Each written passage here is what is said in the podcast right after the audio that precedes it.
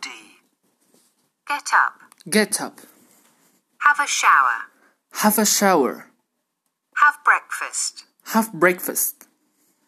Go to school. Go to school. Start school.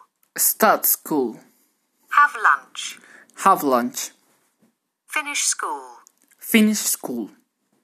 Go home. Go home. Do homework. Do homework. Have dinner. Have dinner. Go to bed. Go to bed.